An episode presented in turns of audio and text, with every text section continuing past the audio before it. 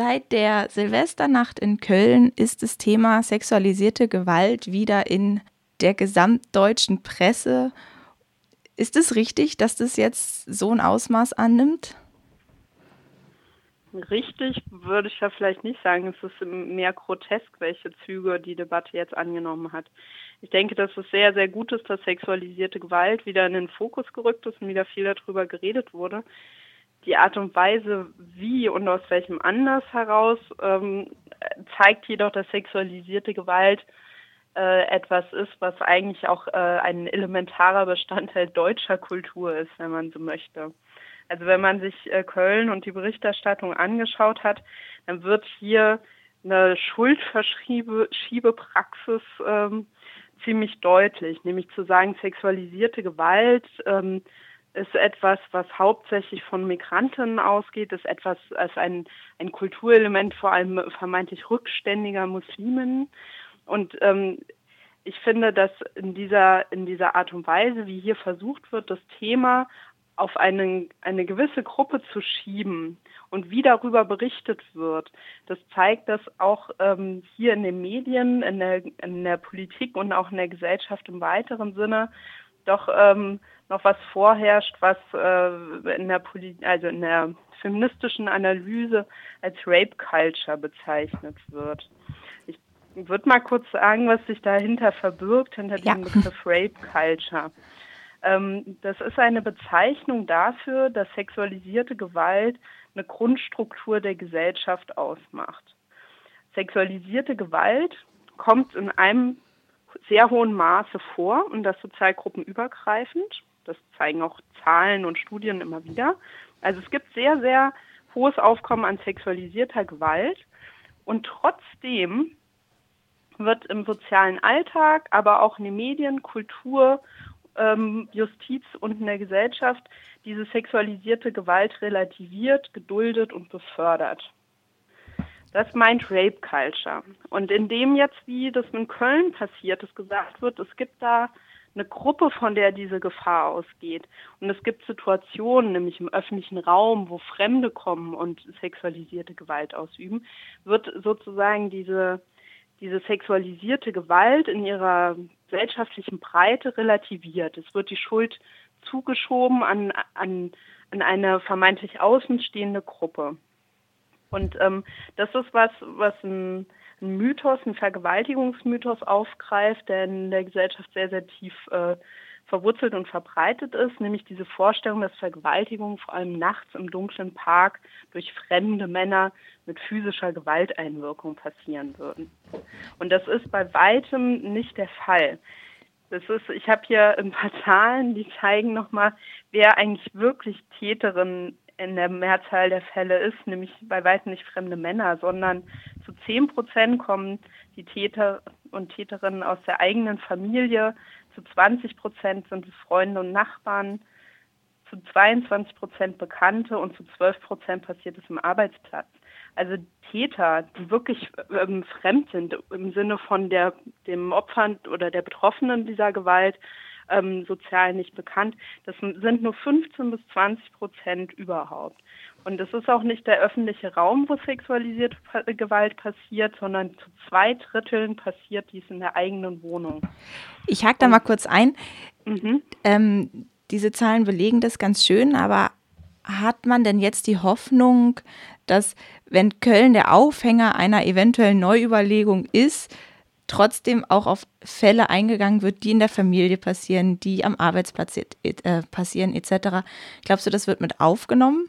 Oder geht es jetzt wirklich nur um den Mob im öffentlichen Raum, wie es jetzt heißt? Hm, also ich glaube, dass, ähm, dass es eine Chance geben kann, jetzt über sexualisierte Gewalt zu reden. Aber gleichzeitig, ähm, und das bestätigen ja auch die meisten Presseartikel, ähm, besteht die Gefahr, dass, dass diese Mythen nochmal bestärkt werden. Also dass ähm, sexualisierte Gewalt in, als ein Phänomen beschrieben wird, wie es so zur sozialen Realität, ein, also die soziale Realität kaum widerspiegelt. Und darin besteht auch die Gefahr, dass äh, die sexualisierte Gewalt, die nicht in dieses Schema öffentlicher Raum fremde Männer passt, dass die nochmal zusätzlich ähm, unsichtbarer gemacht wird. Und was wir ja auch stark haben, ist ähm, eine Verfestigung dieser Diskurse, wo die, die vermeintliche Schuld oder die Mitverantwortung auf die Betroffenen gelenkt wird. Also gesagt wird, äh, junge Frauen sollten sich nicht so und so anziehen, sie sollten nicht unbekleidet in der Öffentlichkeit ähm, und, ähm, unterwegs sein und so weiter, immer sich begleiten lassen. Das, das sind ja auch Momente von Rape Culture, wo sexualisierte Gewalt als Normalität ähm, handlungsanleitend wird. Und das finde ich einen falschen Umgang damit. Und das finde ich auch politisch ähm, kontraproduktiv weil das Problem eher verschleiert wird, als dass es ähm, in seiner Wirkmächtigkeit angegangen wird. Was ist denn zurzeit das Problem in der Rechtsprechung oder im Recht allgemein? Hm, also zum einen findet man im Recht auch diese Vorstellung von ähm, äh, öffentlicher fremder Mann kommt mit physischer Gewalt. Das ähm, spiegelt sich, diese Vorstellung spiegelt sich im Sexualstrafrecht wieder. Dort muss, ähm, um überhaupt, äh, um überhaupt ein, ein strafrechtliches Verfahren ähm, einleiten zu können, muss äh, neben dem der sexuellen Handlung als Gewaltakt noch eine zweite Gewaltkomponente zusätzlich hinzutreten. Also es ist ähm, die Anforderungen, welche Situationen überhaupt vom Strafrecht erfasst werden, sind äh, sehr, sehr hoch und äh, widersprechen auch oft dem, wie es, sag ich mal, in den, in den realen Situationen passiert, weil meistens die Betroffenen von der sexuellen Gewalt bereits so eingeschüchtert sind, dass der Täter überhaupt nicht ähm, darauf angewiesen ist, noch zusätzliche Gewalt anzuwenden, insbesondere wenn es in sozialen Kontexten passiert, wo die Betroffenen sich kennen. Ähm, und diese hohen Hürden führen dazu, dass nur ganz, ganz wenige Fälle ähm, überhaupt in Verfahren kommen und vor allem auch sehr wenige Verurteilungen nur zustande kommen. Das war jetzt bezogen auf, ähm, auf, den, auf den Vergewaltigungstatbestand im Paragraph 177 vom Strafgesetzbuch. Es ist aber auch so, dass viele Komponenten überhaupt nicht ähm, rechtlich belangbar sind derzeit. Also gerade dieses, ich sag mal, Krapschen im öffentlichen Raum, ähm, einfach ungefragtes Berühren, das, ähm, das wird in ganz, ganz wenigen Fällen überhaupt nur rechtlich eingefangen. Klar kann man sich auch fragen, ist das Recht da der richtige, das richtige Mittel der Wahl, aber ich finde es schon eigentlich ein Skandal, wie, ähm, wie wenig rechtliche Möglichkeiten es gibt, sich gegen sexualisierte Gewalt zu wehren. Und da wird auch nochmal deutlich, was ich meinte mit Rape Culture. Es gibt eine, eine sehr, sehr starke Verharmlosung im Recht. Also es wird ähm, klassifiziert, was stellt ein, eine erhebliche äh, sexuelle Handlung dar. Ähm, das orientiert sich zum Beispiel ganz stark an einer heteronormativen Vorstellung von Sexualität, nämlich dass erheblich nur ist, was mit zum Beispiel eindringenden Körper verbunden ist. Während ähm, die, die psychische Belastung und die, die Verletzung der sexuellen Selbstbestimmung der Betroffenen im Recht kaum eine Rolle spielt. So, da passiert so eine sehr, sehr starke Verharmlosung und Relativierung, vor allem psychischer Folgen, und die physischen Aspekte werden überproportional in den Fokus gestellt. Und was wären jetzt Möglichkeiten, diese Probleme im Strafrecht mit aus, aufzunehmen, dass man tatsächlich auch dagegen vorgehen kann? Mm, also zuerst ist vielleicht zu sagen, dass es äh, seit 2014 die sogenannte Istanbul-Konvention gibt. Das ist ein völkerrechtlicher Vertrag, den Deutschland auch ratifiziert hat, der sehr, sehr detailliert, sehr ähm, umfassend und mit vielen Gedanken Vorschläge macht ähm, und äh, verbindlich festschreibt, wie man gegen sexualisierte Gewalt äh, von Frauen ähm, in unterschiedlichen Lebenslagen auch ähm, vorgehen kann.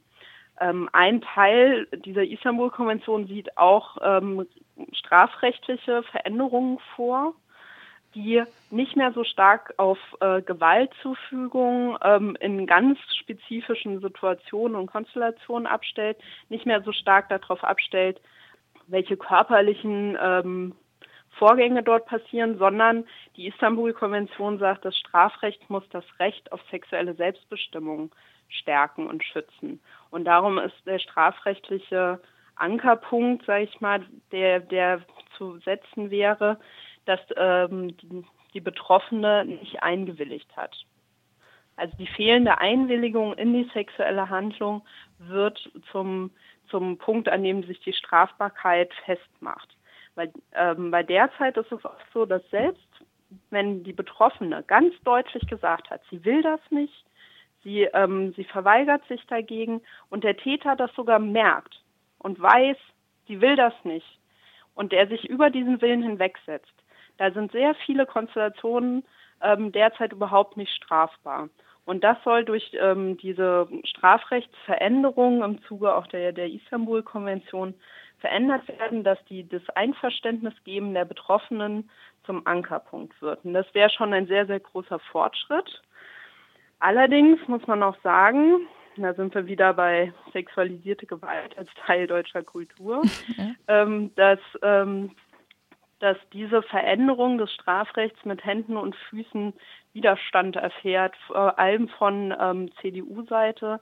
Das Kanzlerinnenamt hat einen dahingehenden ähm, Gesetzesentwurf nicht mal in, in, Erwägung gezogen, sondern selbst geringere Änderungen, die wirklich marginal sind, ähm, versucht aufzuhalten, ähm, hat es monatelang blockiert. Dann kam Köln, dann hat das Kanzlerinnenamt den Gesetzentwurf durchgewunken ähm, auf den äußeren Druck, aber es ist bisher nichts weiter passiert.